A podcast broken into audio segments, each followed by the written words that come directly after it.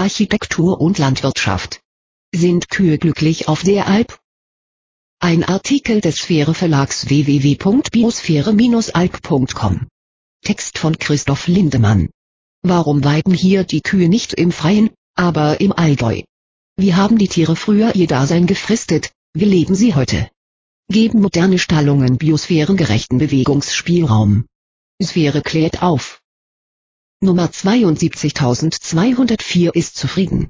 72204 steht am Futtertrog und frisst gemächlich ohne Eile eine gute Morgenportion Raufutter in sich rein. Sie braucht sich auch nicht zu beeilen. Futter ist immer vorhanden dort am Trog an der Futterdurchfahrt, und auch Platz genug, sich dort einzureihen. Dort wo 72.204 zu Hause ist, haben die Kühe noch Namen. Alma vielleicht oder Frieda. Das ist nicht überall mehr so, weil dort, wo die Herden größer sind, gibt es meist nur noch die Nummern für die Tiere. Weil der Wechsel im Kuhstall so kurzlebig geworden ist, weil es sowieso staatlich angeordnete Nummernverzeichnisse gibt und die Tiere in vielen Stellen elektronisch überwacht werden, genügt eine Nummer für die Unterscheidung der Tiere. Ton. Eine Magge mit genau dieser Nummer trägt 72.204 seit ihrer Geburt in jedem Ohr. 72.204, nennen wir sie hier ruhig Alma, ist eine dreijährige Milchkuh der rotbunten Rasse deutsches Fleckvieh.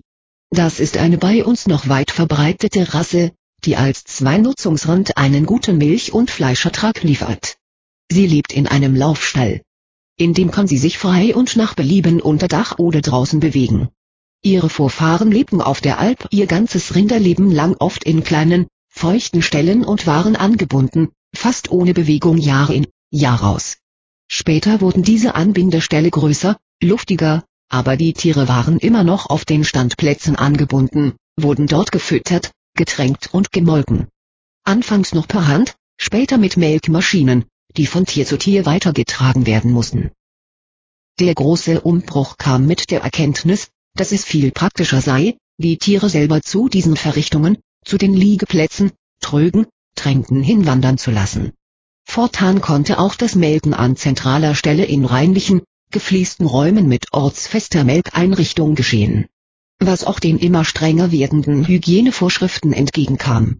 Laufstelle hießen diesen neuen Ställe und, als man zusätzlich erkannte, dass Rinder keine Wohnzimmertemperatur brauchen, wurden diese Hallen geöffnet oder von vornherein in halboffene, aber zugfreie Hallen und Aussäenflächen unterteilt.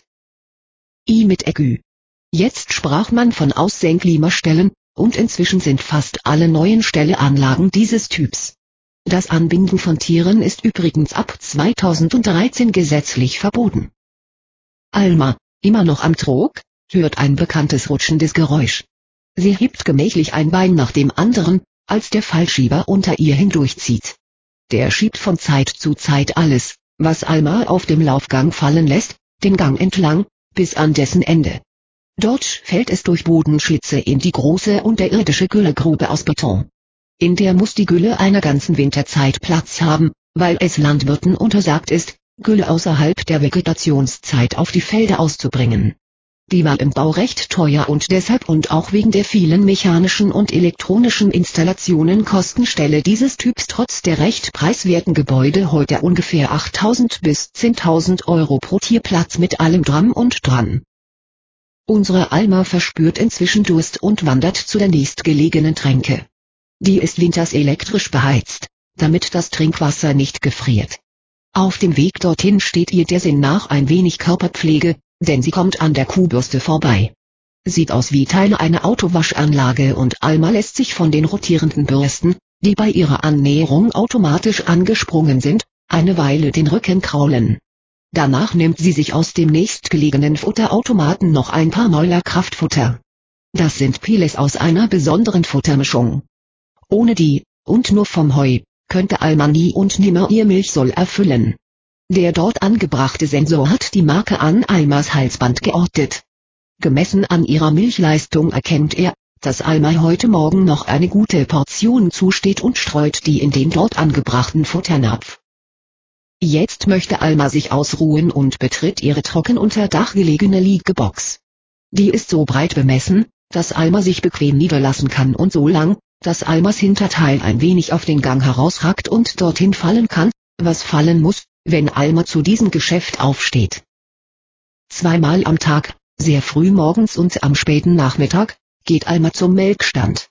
Freiwillig reihen sich Alma und ihre Schwestern vor den Eingangstüren zum Melkstand auf und treten dann einzeln ein, sobald eine Türe öffnet. Mittig, etwas vertieft liegt die Melkgrube, von der aus der Landwirt die Euter in bequemer Griffhöhe hat. Zeichnung. Sensoren haben Almas Zutritt und ihren Standplatz schon längst erfasst und dem elektronischen Herdenmanagementsystem gemeldet. Das erfasst auch die Milchmenge, die Alma nun gleich abliefern wird. Euter waschen vormelden Melkzeuge ansetzen melden abrüsten sind die Arbeitstakte, die für 60 bis 70 Kühe das ist die durchschnittliche Herdengröße solcher Betriebe von einer Person mit vielleicht einem Helfer in einer guten Stunde geleistet werden. Ab Verlassen des Euters muss Milch immer unter 6 Grad Celsius gekühlt werden. Ab jetzt bis zu ihrem Eintreffen in der Molkerei oder der hofeigenen Käserei wird sie ständig auf Einhalten dieser Temperatur und der höchst zulässigen Zahl von Keimen überwacht. Zusammen ungefähr 6000 Liter Milch gibt Alma in gut 300 Tagen jährlich in den hofeigenen Kühltank. Ihre Vorfahren lieferten nicht einmal die Hälfte davon. Auf Höchstleistung gezüchtete Kühe, meist aus der schwarzbunten Rasse Holsteiner Friesen, bringen es sogar auf 10.000 bis 11.000 Liter. Das geht aber nur mit viel zusätzlichem Kraftfutter. Allein mit dem Futter der schönsten Almenwiese würden diese Tiere verhungern. Alma, vor drei Jahren geboren, verbrachte die ersten Jahre ihres Lebens als Jungvieh in je nach Alter wechselnden Laufstellen verschiedener Größe oder auf der Weide. Mit gut zweieinhalb Jahren gebar sie ihr erstes Kalb und wurde in die Herde der Milchkühe eingereiht.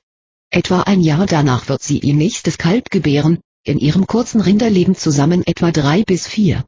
Dann ist Alma nicht mehr auf diesem Hof. Als männliches Kalb wäre sie wahrscheinlich schon lange nicht mehr am Leben. Von irgendwoher müssen ja auch die Kalbshaxen kommen. Etwa 32 bis 34 Cent pro Liter Milch erhält gegenwärtig ein Landwirt je nach Vertrag von seiner Molkerei im Schnitt. Jeder Leser wird sich noch an den Ablieferungsstreik der Milchbauern vor zwei Jahren erinnern, als der Preis knapp über 20 Cent lag. Gut 40 Cent müssten es sein, sagen die Landwirte, wenn es fair zuginge. Deshalb hat faire Milch genau diesen Preis.